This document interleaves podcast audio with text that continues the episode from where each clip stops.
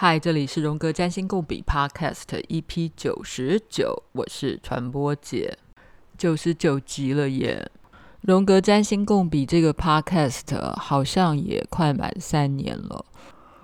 我的更新速度其实跟 Apple Podcast 上面的评分的速度好像有点一致，也就是大家给的回馈也。进入一种停滞状态。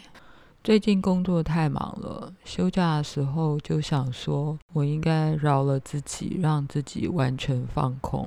觉得好像也不用这么的逼迫自己，因为我的心里在思考的事情已经太多了。有时候觉得已经无法继续下载或无法继续上传任何的新资料。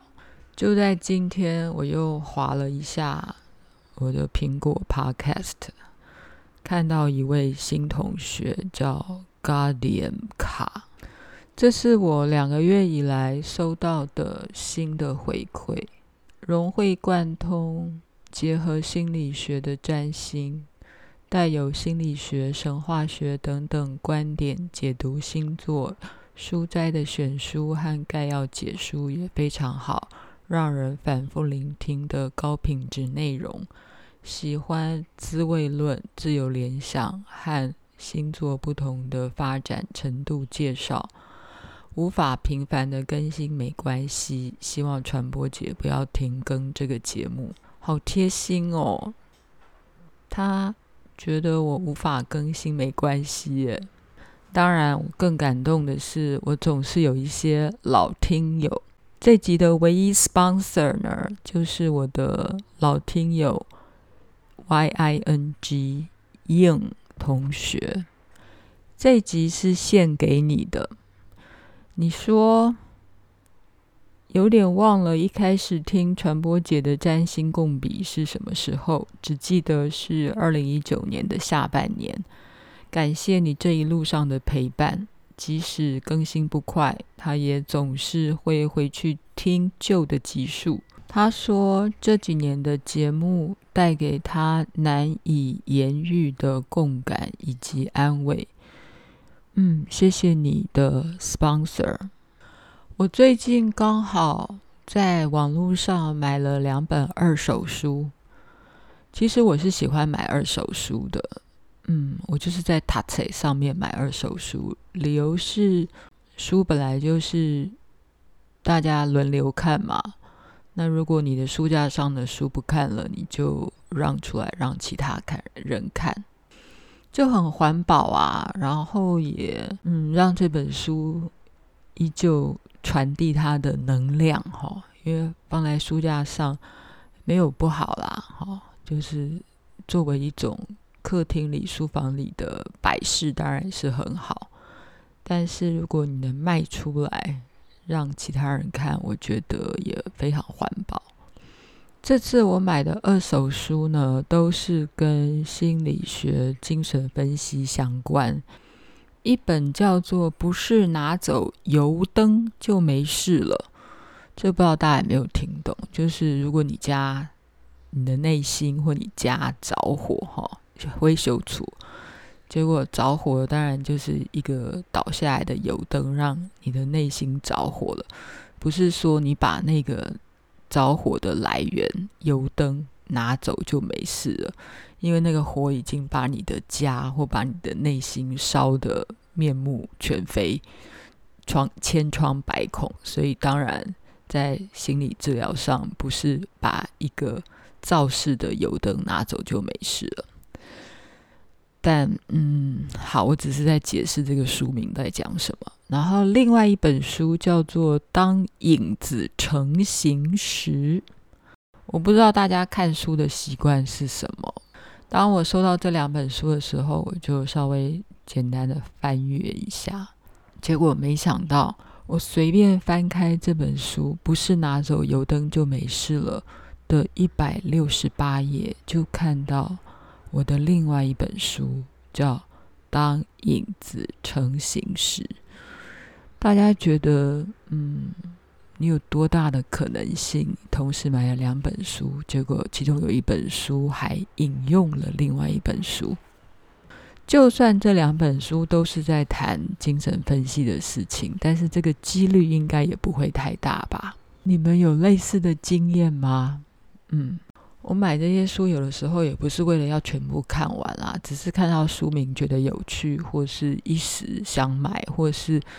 就是它刚好进了二手书，所以我就把它买下来了，或是只是看到标题觉得有趣就把它买下来了。嗯，当看到影子成型时，就会思考到，到底我们在地球上会让你产生影子的是谁呢？就是太阳跟月亮啊。太阳不用说嘛，好，你站在太阳下，即便是正中午，你都会有影子。好，我是说你是人啦，那如果变成鬼的话，可能就没有影子了。月亮也是一样哦。我想大家应该都有经验，如果你在满月的时候，有时候也不用满月。我觉得有时候可能不是挺满月的月亮，有时候也很很微的。站在月光下，你也会有影子的。我想多多少少大家都有这样的经验。所以，在这个地球上的人类，你要看到自己的影子哈。如果在大自然里，只有太阳跟月亮会造成你的影子。哎，嗯，为什么说今天这一集是献给唯一 sponsor YING？刚好你给我一个灵感，你的名字 YING 其实就是。Yin and Yang，阴跟阳的嗯结合吧，哈，Y I N 其实是阴，好阴阳的阴，月亮的英文嘛。那 G 呢？如果把 I 换成 A 的话，Y A N G 就是阳。当然，你的留言也让我觉得它的品质是月亮的品质，所以。我们这一集就来谈月亮。月亮掌管你的身心健康吗？就大部分的心理学家的理论，我想答案是 yes。月亮的象征就是母亲。复习一下星盘上的月亮，当然代表你的母亲。那母亲延伸的象征就是那个照顾的提供者，或所有。让你身心温暖的那个来源。当影子成型时，这里面的序文里面，他引用了一位俄罗斯的作家高尔基的一段文字：“我在床边矗立良久，手里拿着水杯，看着逐渐僵硬灰白的脸庞。”当阿公走进来的时候，我对他说：“他死了。”我妈她死了。阿公看了床上一眼：“你在胡说些什么啊？”把母亲安葬几天之后，阿公对着我说：“哎，阿列克西亚，听我说，你不是一枚勋章，不要老是挂在我脖子上。”快点去去，为你的面包设法去。于是我离开了，为了生计。俄罗斯作家 Gorki 哈 G O R K I 这个字的俄文的本来的意思就是苦涩与辛酸。然后这本书是嗯，书名叫《童年》。谈的是主人翁失去母亲之后的哀悼，被现实中的困难所拦腰折断，或者是被成年人对于死亡的否认态度所垄断。这个序言的作者呢，是一位精神分析师，叫杨明敏，哈，台湾的呃精神科医师，他写。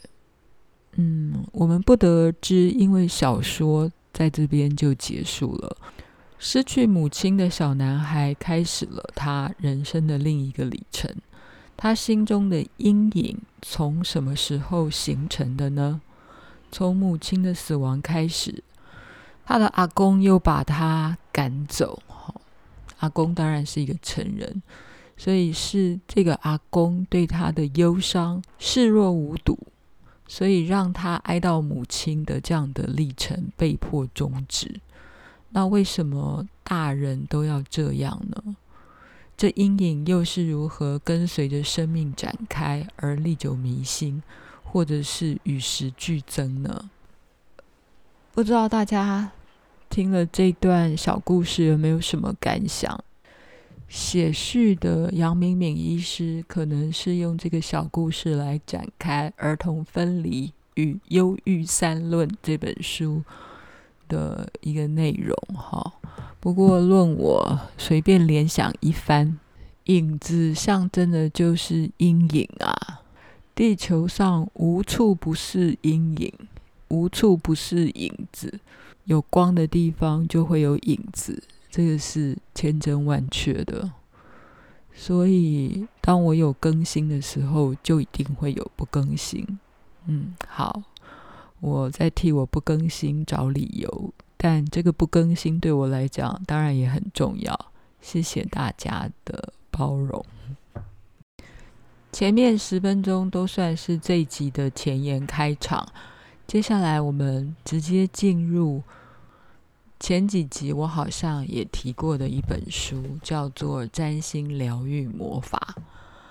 这个占星师呢，是一个从小身体不太好的占星师，叫做。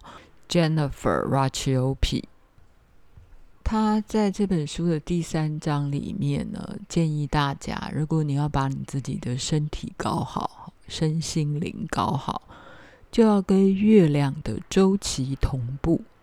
大家每次看到“月亮”这两个字的时候啊，其实可以偷偷的把它代换成妈妈。好，所以当一个人出生的时候，我们如何跟妈妈的周期同步呢？如果一个人的需求永远可以跟妈妈的周期同步，如果可以这样，你就是天底下最幸运的婴儿，因为你跟你妈妈同步，所以你饿的时候呢，就是你妈妈有空的时候。这听起来很荒谬吧？就是。你的生理的肚子饿的那个当下，恰恰好就是你妈妈有空来喂你的时候。所以你一出生下来还是个婴儿的时候，你从来没有受到挫折过，你从来没有饿过。你觉得天底下有这样的事吗？嗯，可能很难吧。所以大部分的心理学家在谈一个人的成长。嗯，可能都会从婴儿时期的那个你跟你母亲的关系开始谈起。这个这个母婴关系刚好也是我在前面提到的《当影子成型时》的那本书一个很重要的呃理论哈。这是谈到弗洛伊德的有一个门生叫做。梅兰尼·克莱因，他后来观察自己跟自己儿子之间的关系，所以发展了这个呃客体关系理论，其中也包含了部分客体的理论，就是一个小孩子刚生下来的时候，你你哭的时候，或是你肚子还没饿的时候，或是你饿的时候。就有一个乳房，就递了奶水给你喝，所以你会觉得哦，原来我的世界是我可以自给自足的，因为你不知道那是从另外一个人身上给你的，你就认为我只要一哭，我就有奶水可以喝了。这个就是整体的观念，你还没有，你还没有跟这个世界分离，你就觉得你是可以喝到奶水的，自给自足的。直到有一天，你发现你饿的时候，奶水一直都没有来，然后你就会发现，哦，原来我的食物不是我自己产生的耶，是来自另外一个人，那个人叫母亲。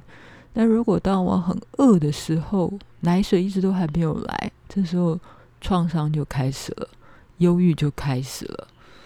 嗯，所以婴儿跟母亲之间的关系，就是最重要的食物来源啊！这就是为什么月亮也是我们的食物。当然，你相信童年或婴儿时期的创伤会影响你一整辈子的安全感，或是你整个人格的发展。嗯，这是另外一个很大的学问。不过，就作为一个成人而言，嗯，我们已经回不去那个婴儿时期的我们，然后我们当然。也没有办法重新过我们的婴儿生活，但至少我们现在可以做我们自己的母亲，照顾自己。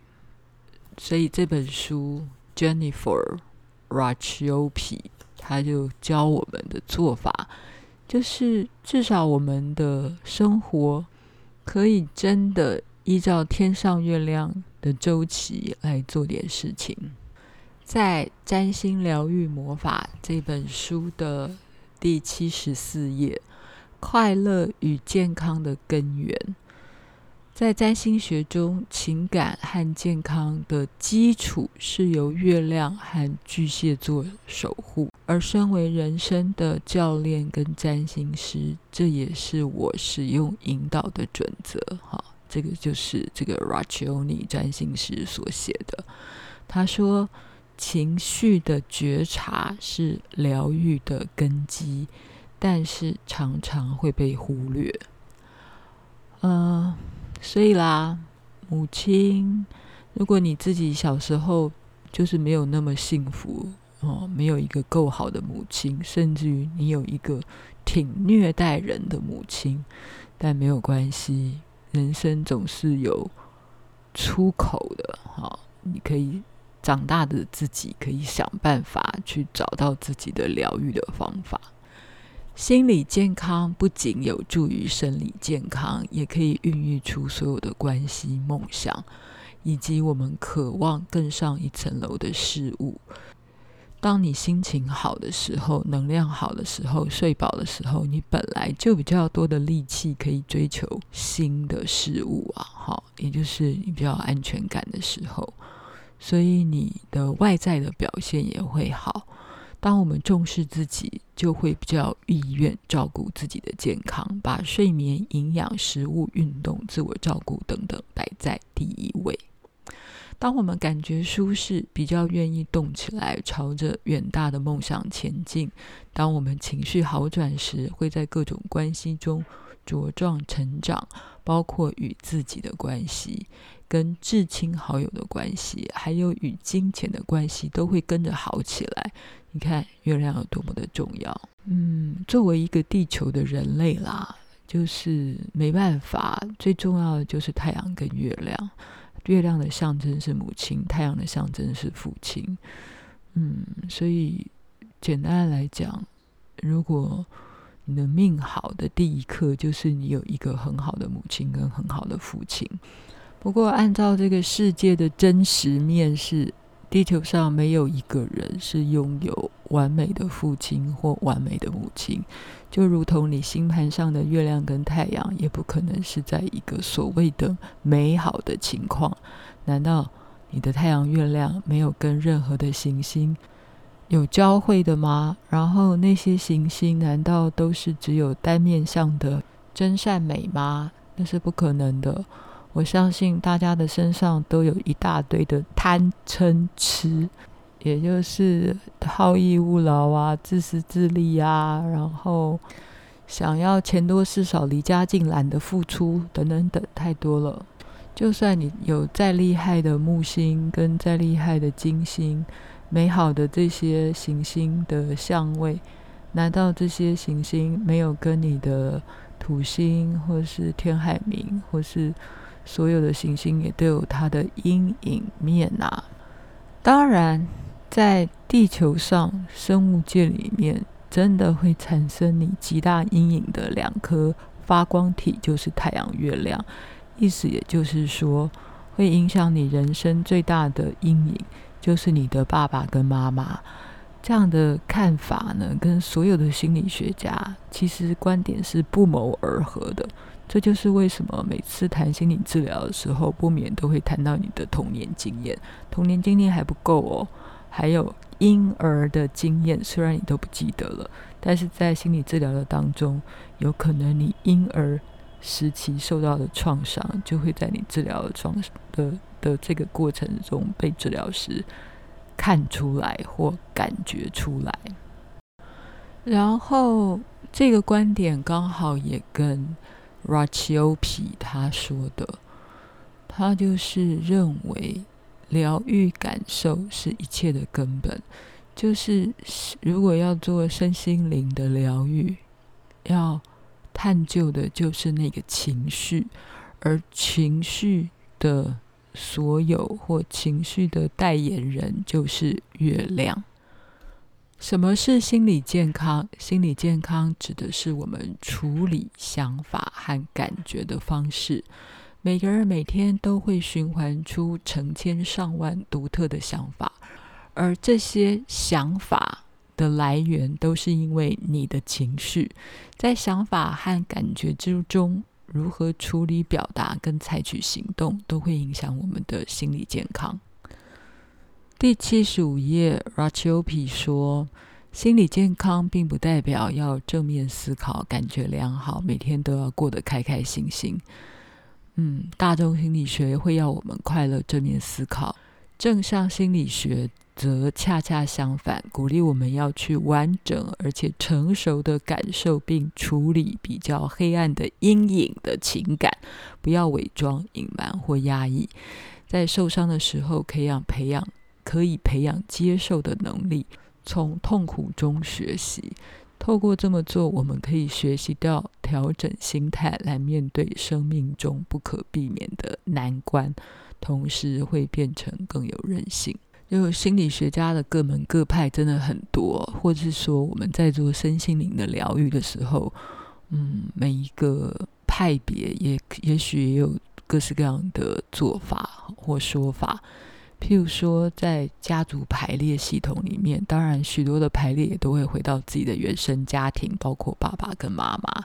所以治疗师会说：“哦，你要跟你的母亲和解。和解到底是什么意思？是完全不讨厌他了吗？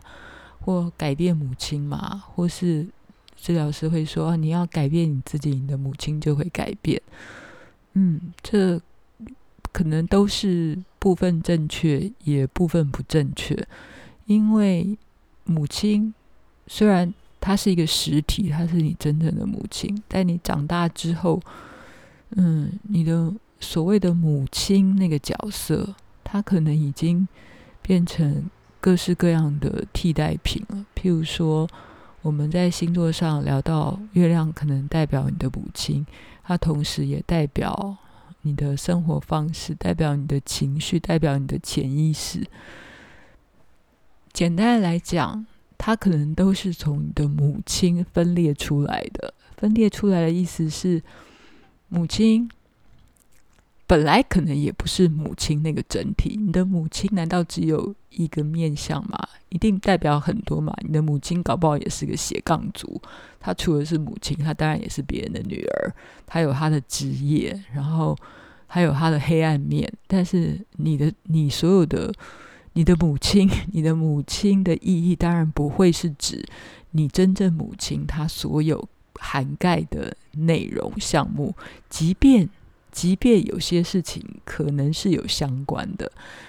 不过，当我们已经都是成人了，然后我们想要跟着我们内心中的月亮，或是这个世间万物的月亮周期一起同步生活的时候，你自己可以决定你的母亲是谁耶，然后你也可以长出一个新的母亲的角色来替代或弥补你原来不足的那个母亲所代表的能量，哈，譬如。真实的世界里面，你就是有一个挑剔或者是非常控制狂的母亲，但你还是有能量自我保护的，然后跟他维持一个相对让你舒服的距离。不过说也好玩，就是如果我们把情绪通通等同于母亲的这个角色的时候，你还会觉得好有趣哦。在你抽丝剥茧之下，搞不好你所有的情绪真的可以还原到你跟你真正母亲的关系，即便你可能已经忘记了，就是嗯，你的婴儿时期，你的母亲可以配合你肚子饿的周期，你饿奶水就来吗？还是你就是灵魂够聪明，身体也够聪明？你饿的时候，总是母亲可以喂你奶水的时候。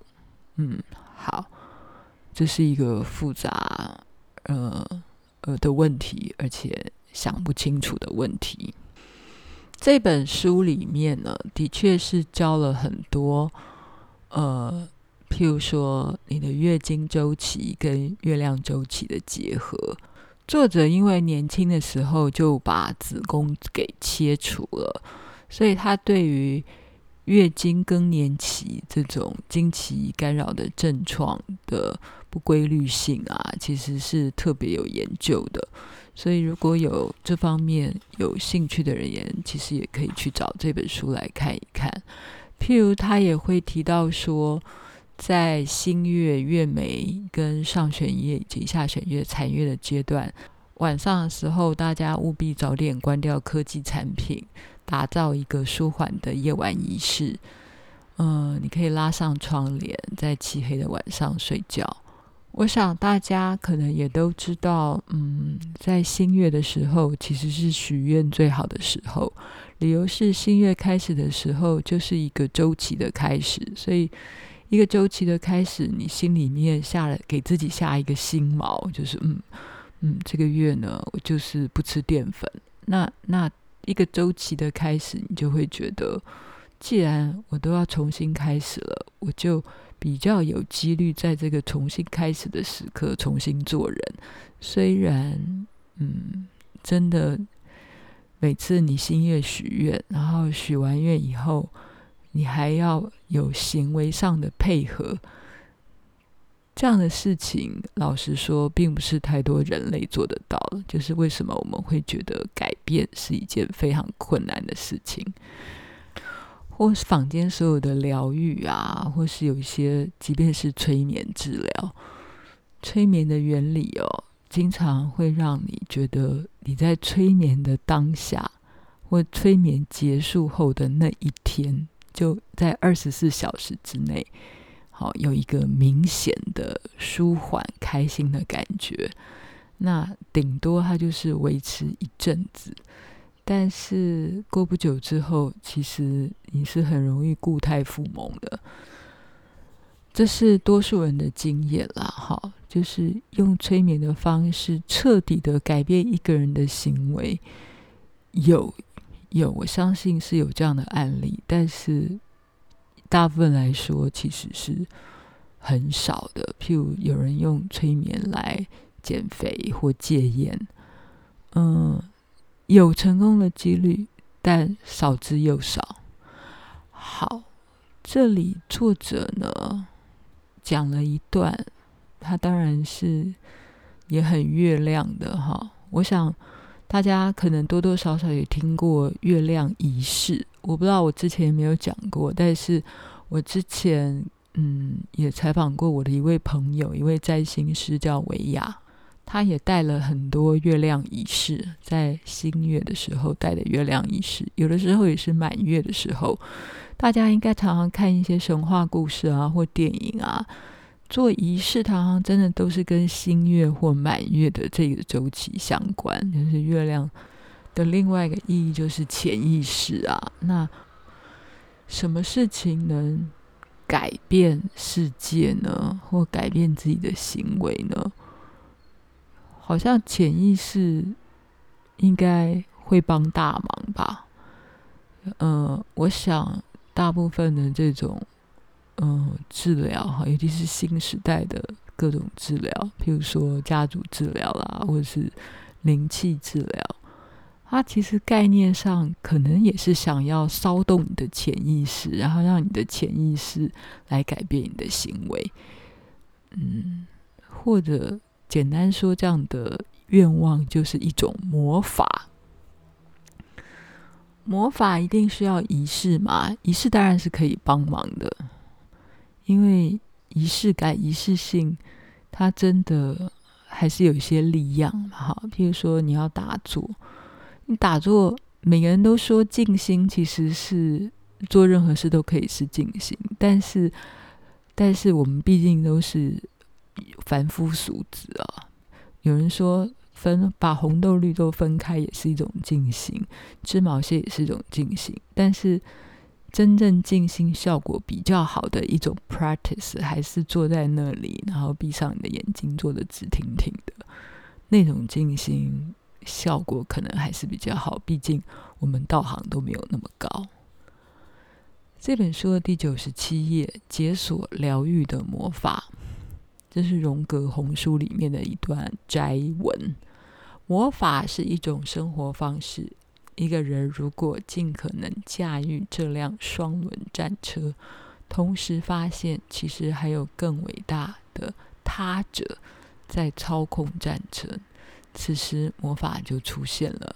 一个人无法说出魔法会有什么效果，是因为魔法是没有法则的。魔法是没有规则的，而且你也不知道它什么时候有，它就是一种偶然出现的一种事情，所以魔法是没有办法在事前得知的。其实很多人都，嗯，去找人，去找算命的，或者是找一些道士做一些法事。嗯，做法事的那些仪式，我觉得它还是有它的必要性，因为它可能就是在创造一个神圣的空间。但那样的法事到底有没有实质启动了那个魔力呢？谁知道？真的没有人知道，或是只有当事人自己可能比较知道。如果你够诚实的话。但原则上，因为他真的是无法触知，也无法看见，所以魔法是是不能被知道的。好，但这本书里面呢，还是会教你一个，嗯，如何布置一个圣坛。然后，虽然我们说厉害、道行高的人根本不需要祭坛，他的心里面就可以设一个净坛。那有人说，在自己心里面设祭坛的方式，就是只要你回到当下，只要你非常回到此时此刻深呼吸，或是在此时此刻深呼吸、心存感念的时候，那个祭坛的空间就展开了。你做不到，你也可以在家里面办公室一个角落架设一个神坛，当做跟神圣沟通的特别地点。那有些人就会放一些水晶啊，放蜡烛啊，然后放一些盆栽啊，或启发性的一些影像啊。譬如说萨满的话，就会放自己的 Mesa 哈，或是放祝福包，或是放捕梦网，或等等等等等哈。每个人都有一些属于自己神圣的事物哈。十字架，或者是任何你宗教上信仰的事物，到底怎么样布置你的一个圣坛 Alter 这本书里面也有一些小 paper 可以教大家。我觉得每个人在自我疗愈的路上啊，都有各式各样自己的缘分，去接触不一样的方法。带我进入这个自我疗愈、身心灵这一块，其实是学了催眠。我当时是跟台湾一个有名的训练催眠师的老师林坤珍学催眠，也拿到了 NGH 的证书。但后来我又接触了各式各样的呃灵性的疗愈，包括家族排列啊，或是灵气治疗啊，或花精治疗啊，等等等。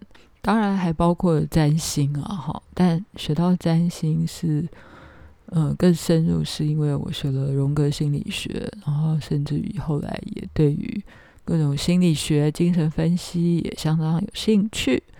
后来就发现这是一条永远不会停止的路。嗯，虽然所有这些书都会说你要认清自己的憧憬，哈，花点时间想想自己对疗愈之路的憧憬。你必须想要知道自己要创造什么，然后要领会什么。这是一个无止境的领会的过程，而且每一种情绪，它都有好多种分身。我想要以不是拿走油灯就没事的这本书里面的第一百六十八页，念一段作为一个小结尾。嗯，人都是会失望的，所以尝试对人的失望感受推演一些概念。这本书的作者是一个精神科医师蔡荣玉，他说某种失望在运用着另外一种失望，那是什么意思的？这句话听起来有点拗口，却是我意图要展开的一命题。是否失望有很多替身，尤其是有些人的失望是无穷尽的一辈子，一生只在失望里打转，期待着不要再有失望。但是因为期待不要有失望，这个期待毕竟是过大的野心，让只要有失望的影子出现时，就足以推翻曾经。有的一些满足，好，满足跟失望，这不就是在讲月亮吗？我们怎么可能 让月亮停在那里，只有满月呢？一定一定会慢慢的盈或亏呀。好，如果失望的对立面是不失望，人性上是否巧妙的设计，让满意并不等同于不失望，这让很多满意的获得仍然不足以撼动失望，只因为满意并无法赶走失望。你是不是觉得已经昏了？会觉得这是是在耍嘴皮子？哈，这个作者就说。这可不是言辞之辩、耍嘴皮子而已，是尝试描述很多人一直在寻求各式各样的满足和满意，但是满足和满意却始终不足以让他们对自己或对对别人不再失望，偏偏在起初。一般助人工作者常常是想要想方设法的依照他的资讯出手帮忙，但助人者很快的就觉得无法再让他们觉得满足或满意，因此不自觉的会觉得疏远他们。其实所有的这些呃身心灵的工作者啦，或算命师，老实说哦，也就是会提供所有的病人、所有的个案。暂时性的满意或满足，嗯，但是后来过了几天，或者是过了几个月，这些病人开始又陷入一些失望，好，所以这是一个有趣的命题，或也常常发生在我们身上的一种现象，值得好好再观察。我们习惯用语里的失望，到底它有多少用法？它有多少替身？或者它包含了太多东西了，甚至失望反而变成其他失望的掩饰者，一层又一层。如果失望像个卵子，有个一层一层的包裹，就算让愉快的精子满意的钻进卵子结合之后，产生出来的下一代仍然是一种失望。这比喻很有趣吧？但是我觉得它也很写实。这是描述某种临床常见的现象，不是我刻意的要传递某种人生观。我说的不是人生观，而是某种常见的人性现象。我试着以这样的语言来描绘他们，让我们在避免自己失望或不要让人失望之时，那些治疗师他们所做的事情。可以，可能也是一种走错路，而再衍生出另外一层的失望呢？哦，绕来绕去，大家听懂了吗？嗯，当你对失望有这么深的透彻的时候，好像可能也没那么多失望了。不过你放心，失望下次还是会再来。就好像我可能接下来可能又要让大家失望一阵子，因为四五月我应该会更加的忙碌，或者是搞不好我也故意让大家体会一下失望的感觉。好啦，借口都来了。无论如何，感谢大家的支持，欢迎大家在资讯栏里面点连结支持我，写下你的心得感想，请我喝咖啡也很好，或者是你也可以上脸书传播姐实验室去找到我的一些旧文，不更新，只是欢迎新朋友找到旧的讲义，你也可以私讯我，嗯，那我们下次见了。拜拜。